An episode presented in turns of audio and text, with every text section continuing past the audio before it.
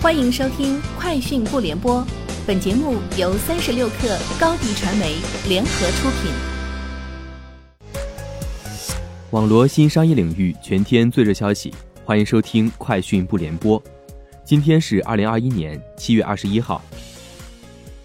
今年上半年，共有四百三十四家首店含旗舰店落地北京，已超出去年全年首店入驻数量近二百五十家。呈现出爆发式增长态势。据介绍，首店经济中的首店指的是在行业里有代表性的品牌或新的潮牌在某个地区首次开设门店，包括全球首店、中国首店等。数据显示，近三十日，东京奥运会搜索热度环比上涨百分之一百七，日本疫情最新情况相关搜索热度同期上升，涨幅达百分之五十。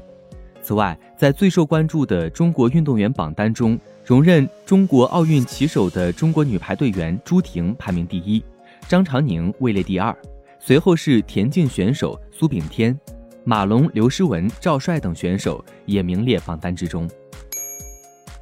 据字节跳动微信公众号消息，今天上午，北京字节跳动公益基金会宣布捐赠一亿元人民币。联合公益机构优先为受灾地区儿童的安全保障和生活学习提供服务，救助对象包括儿童救助站、孤儿院、安置点等地的儿童。拼多多今天宣布首期捐款一亿元，驰援河南抗灾。今日起，郑州多多买菜加急盘点本地所有网格站点的食品、药品等急救物资，免费用于保障周边市民救灾及生活需求。目前，买菜工作人员正紧急联动河南省内外的供应商，采购救灾及生活物资，补充供给，并将通过全市近两万个门店网点，免费提供给受灾群众。特斯拉 CEO 埃隆·马斯克当地时间周二发推称，特斯拉计划今年晚些时候向其他电动汽车开放其超级充电站网络。马斯克说：“我们将在今年晚些时候。”向其他电动汽车开放我们的超级充电站网络，他补充说，随着时间的推移，特斯拉的充电网络将向所有国家的其他电动汽车开放。据报道，特斯拉已在全球拥有超过两万五千个超级充电站。网飞公布的二季度财报显示，该公司当季每股收益不及预期，营收及新增付费订阅用户人数高于预期。财报显示。网飞二季度营收七十三点四亿美元，市场预期七十三点一八亿美元，上年同期六十一点四八亿美元，净利润十三点五三亿美元，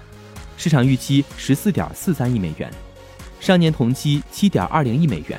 网飞表示，二季度全球流媒体新增付费订阅用户人数为一百五十四万，上年同期曾高达一千零六万。三十六氪获悉。苹果 CEO 蒂姆·库克今天在微博称：“我们心系受到河南省洪水影响的每个人，以及在一线保护人们安全的救援人员。苹果将捐款支持当地的救援和重建工作。”以上就是今天节目的全部内容，明天见。高迪传媒为广大企业个人提供微信视频号代运营服务。商务合作，请关注微信公众号“高迪传媒”。